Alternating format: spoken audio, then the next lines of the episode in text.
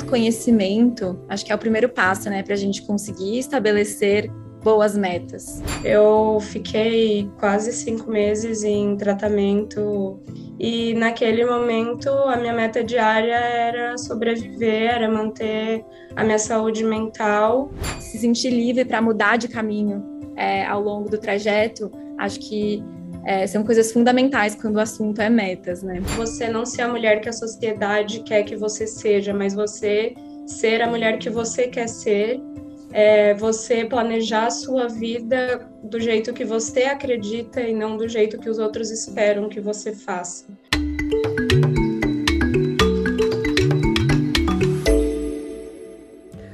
Olá, você está ouvindo o podcast Oia Talks. Eu sou a Esté, a fundadora da Oia Care, a primeira clínica virtual de saúde feminina do Brasil. A Oia nasceu com o objetivo de aproximar as pessoas dos seus corpos, promovendo conhecimento, cuidado e autonomia. Nós reimaginamos a relação das pessoas com a sua saúde por meio de um atendimento digital, acessível e sem preconceitos. E é sobre isso que vamos falar aqui, a cada episódio. Bem-vindas!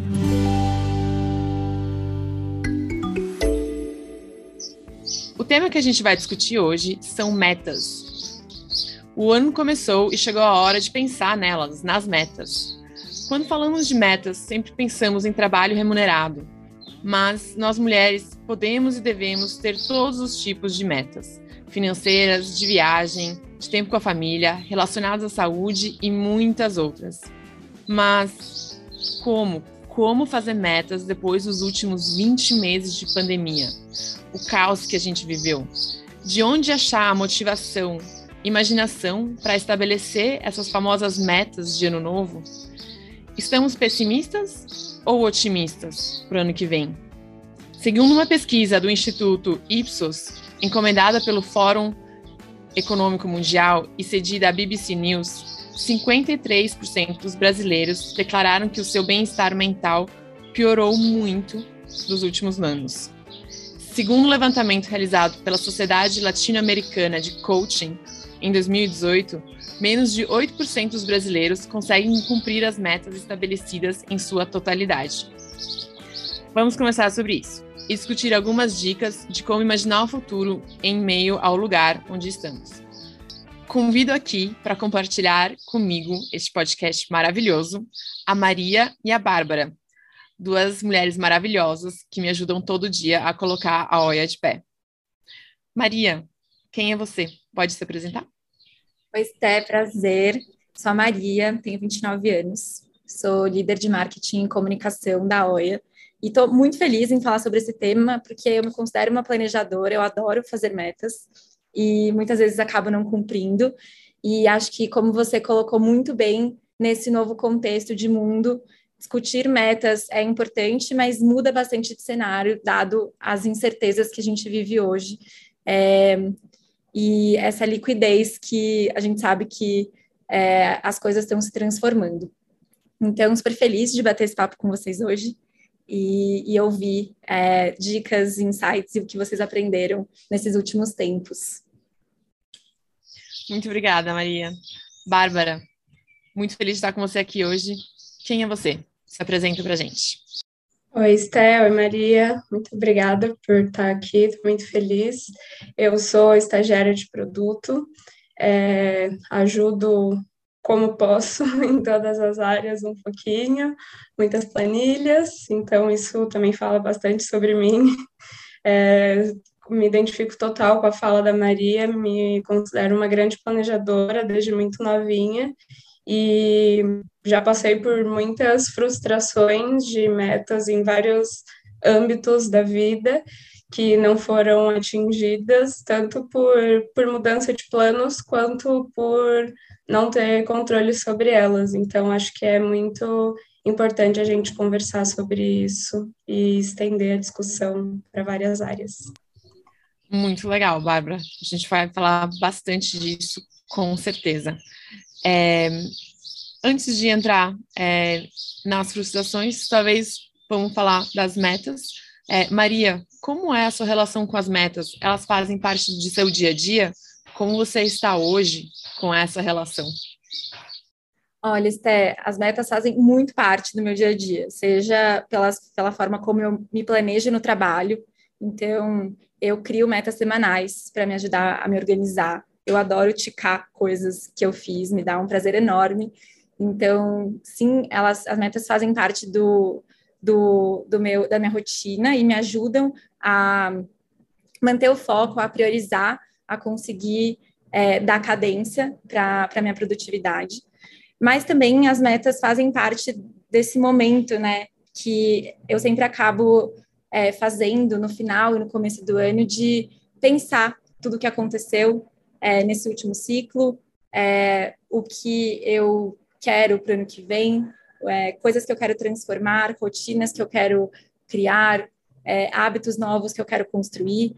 Então, é, as metas também fazem muito parte desse momento de fechamento, de abertura desse novo ciclo, de ano novo mesmo, é, para me ajudar a dar um norte no que eu quero construir para o ano que se inicia.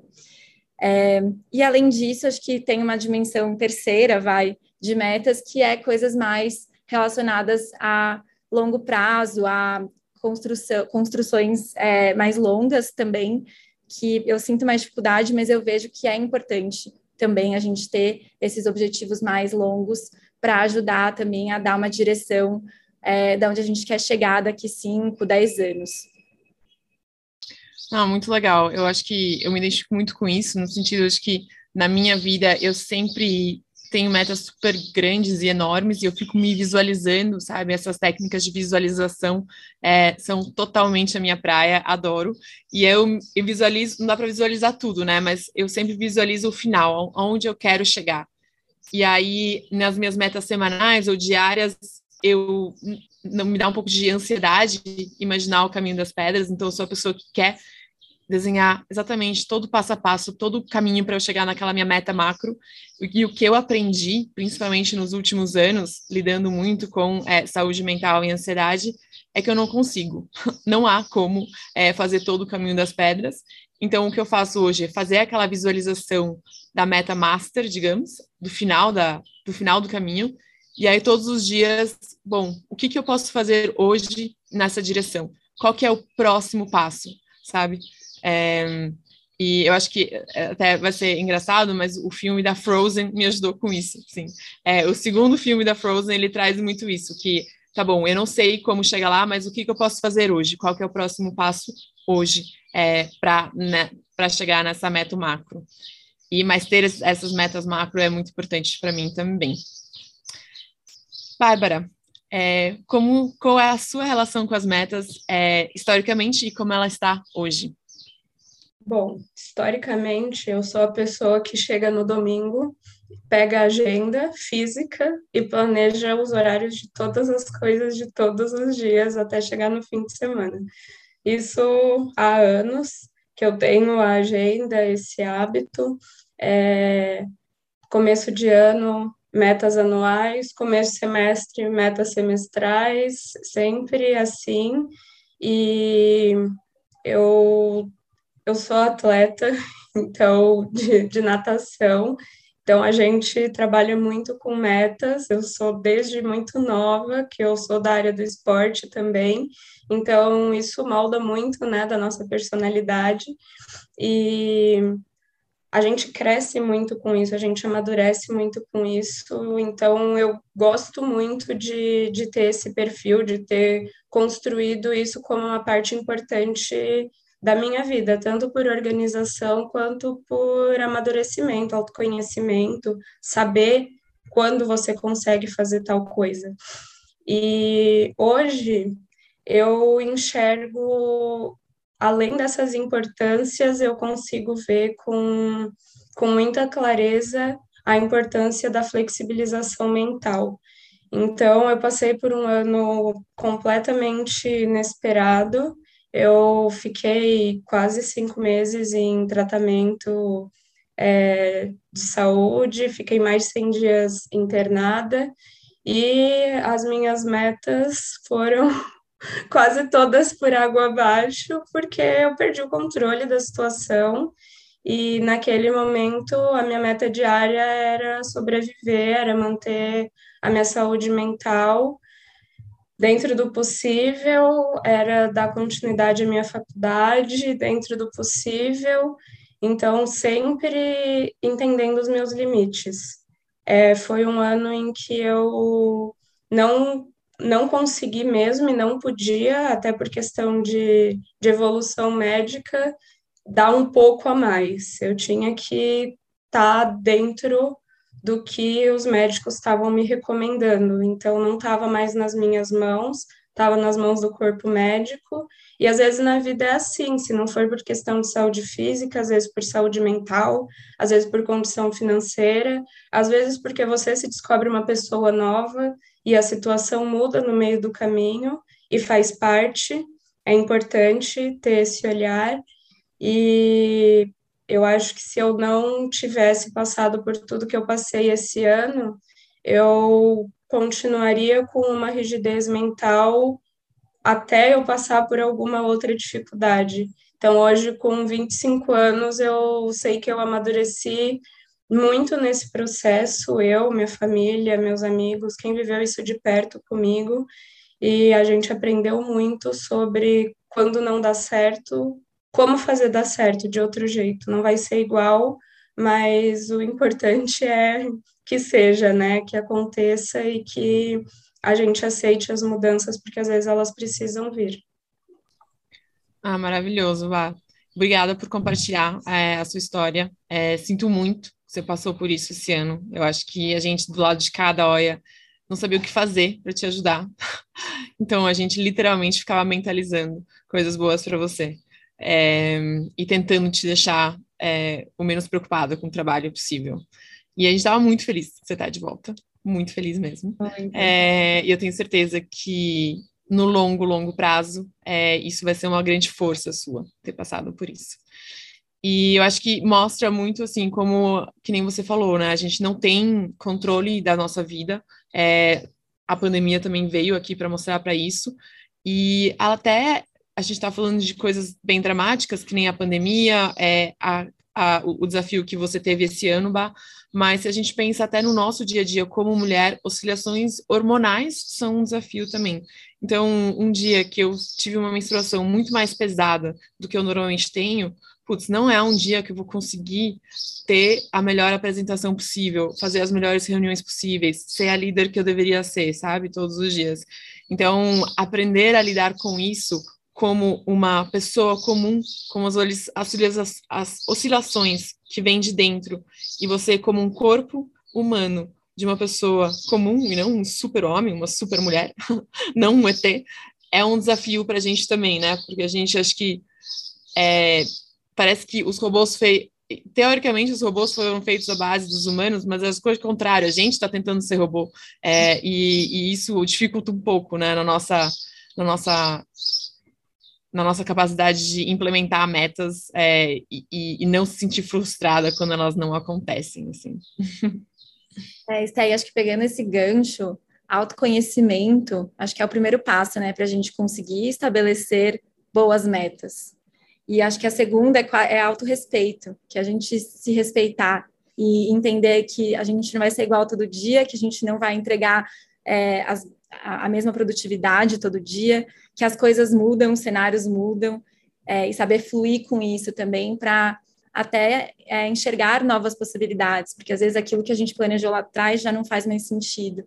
Então, tá conectado com o, o, nosso querer, com quem a gente é, e, putz, é, se sentir livre para mudar de caminho é, ao longo do trajeto, acho que é, são coisas fundamentais quando o assunto é metas, né? Nossa, total, Maria. E eu acho que uma coisa que eu aplico muito a mim mesma, assim, quando eu, eu sinto que eu não estou cumprindo essas meta, macro metas, sabe? Que eu me coloco, metas impossíveis que me coloco, eu começo a me colocar met, mini, mini, mini metas para ter mini vitórias. Então, sei lá, dormir oito horas, é, ou terminar um e-mail que eu estou enrolando há dois dias para terminar. É, coisas que, assim, são muito possíveis se eu dedicar, digamos, alguma atenção àquilo, e aí eu consigo ticar da minha lista e eu fico muito feliz, sabe? então, essa capacidade de talvez colocar mini metas para a gente ter mini celebrações e, e mini comemorações é, conseguem aj ajudam a gente a encher a nossa vai a nossa necessidade de, de cumprir cumprir metas. Uma outra coisa que eu também fiquei refletindo aqui, quando a gente.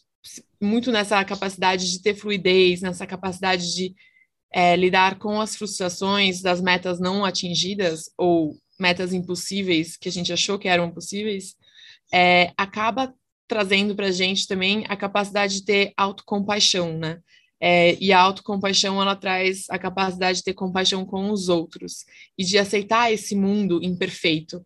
Uhum. É, e essa capacidade de aceitar o mundo imperfeito é muito benéfica para todo mundo ao nosso redor, né? Porque a gente começa a ser uma pessoa muito mais amável, muito, com muito mais paciência para as pessoas ao nosso redor, pessoas do trabalho, pessoas da família, filhos, cachorros, gatos, etc. É, e, e, principalmente com, com, com a gente mesmo. Então, acho que isso foi uma das maiores mudanças para mim. A partir do momento que eu comecei a ser mais aceitar com mais fluidez as minhas imperfeições, eu comecei a aceitar com mais fluidez as imperfeições dos humanos e animais ao meu redor. É, e a minha vida começou a ser muito mais leve e muito mais cheia de amor, que eu acho que é o, o objetivo final da vida, querendo ou não. Né? É, é, eu acho que. Ai, desculpa, Maria. Pode falar.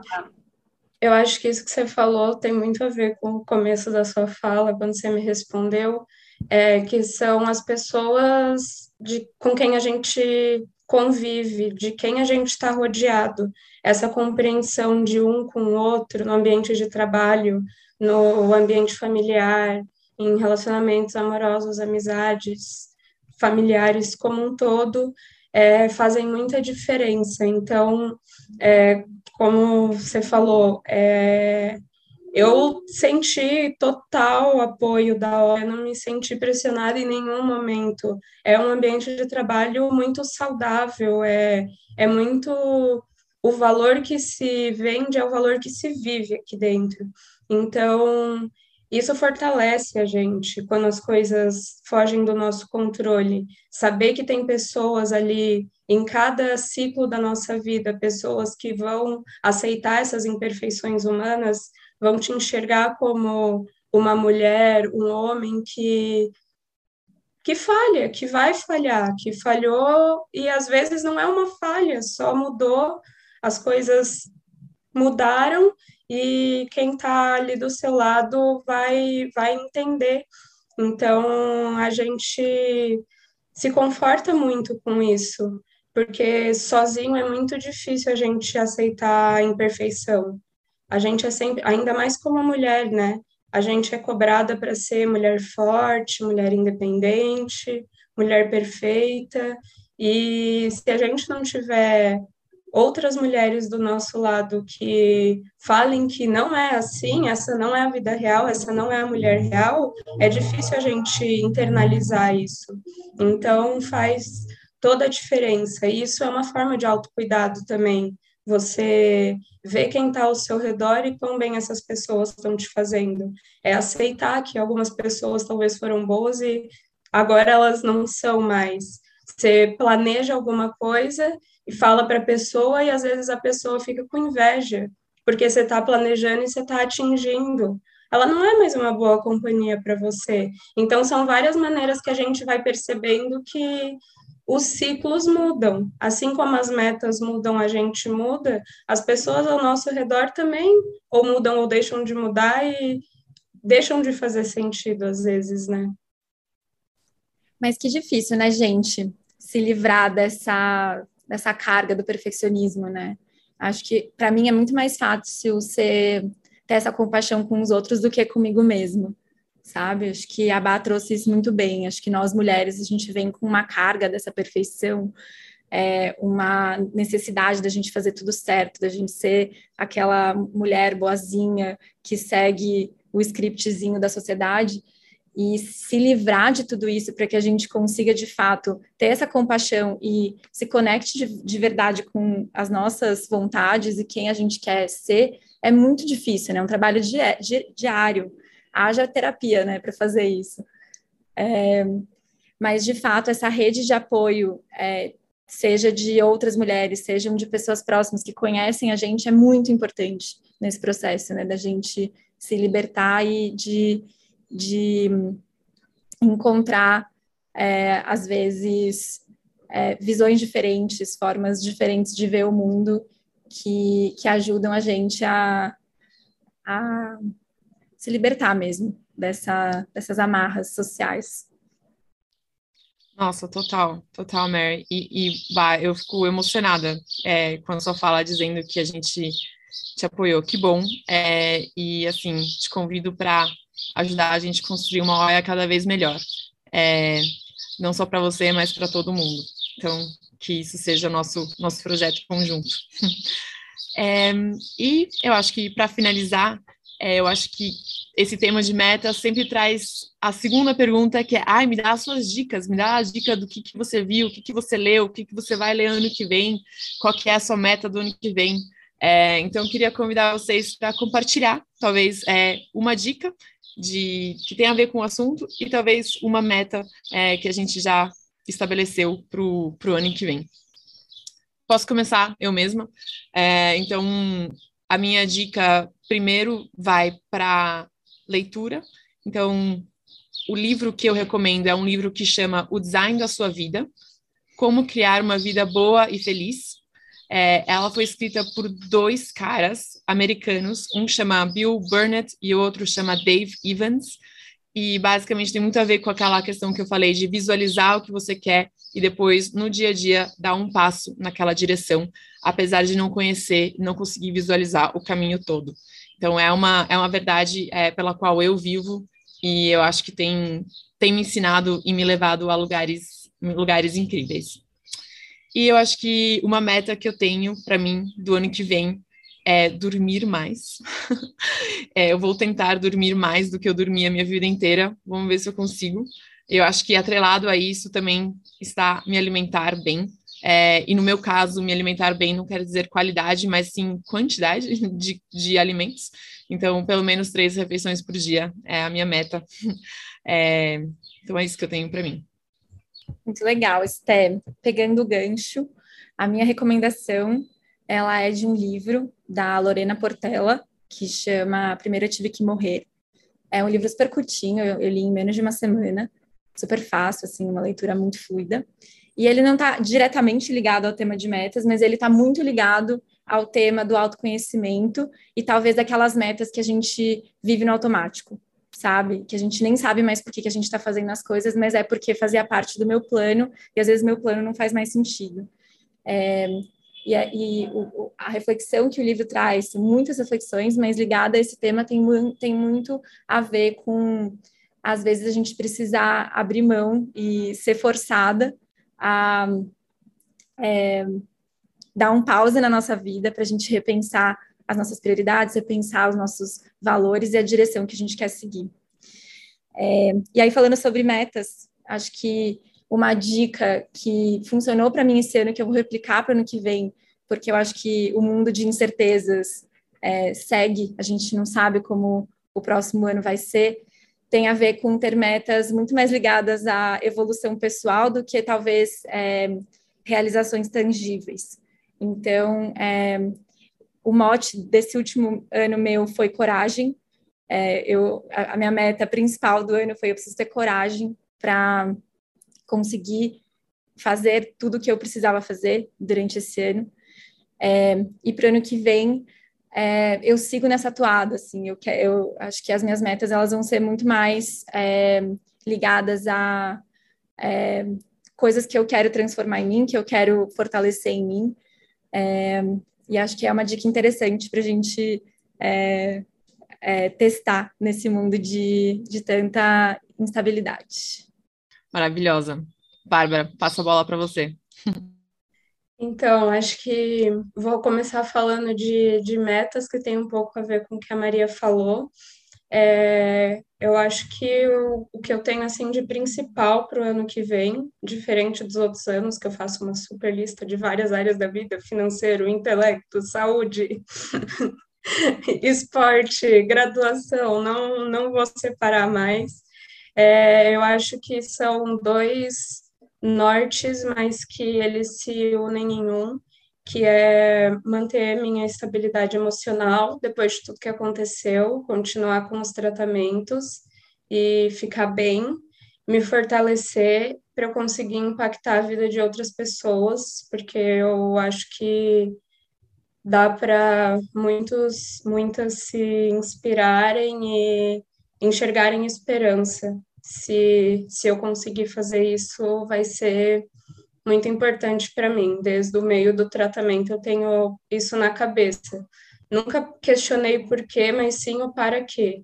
Então, eu, eu senti que, que eu preciso fazer algo a partir disso, que a rede de apoio que eu tive, eu nem sei mensurar, então eu espero conseguir ajudar outras pessoas com isso. É, sobre indicação, é um, um livro chamado Correio para Mulheres, da Clarice Lispector, sou muito fã da Clarice. Ele é uma, tipo uma coletânea de várias publicações que ela fez, e todas unidas num livro.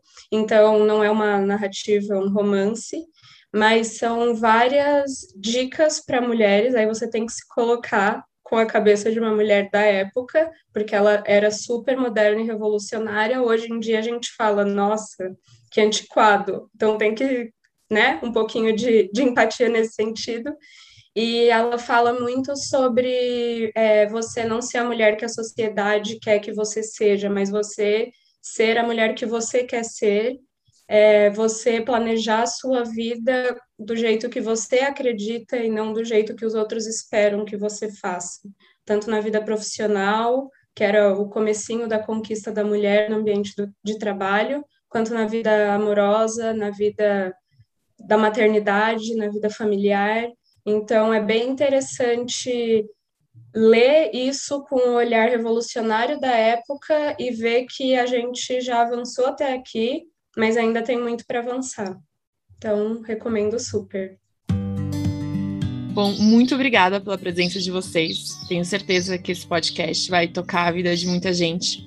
É, e é isso. Vamos, vamos iniciando o ano de 2022 com a alma no lugar certo. Ai, super obrigada. É, é um prazer estar aqui. Obrigada, Vá, também, por compartilhar esse momento. Obrigada, Esté, obrigada, Maria, obrigada para todas que estão nos ouvindo. Foi muito bom conversar sobre tanta coisa, né? A gente coloca um tema e, e vai, vai, vai. Mas isso que é bom. É isso que é bom, é isso que é bom.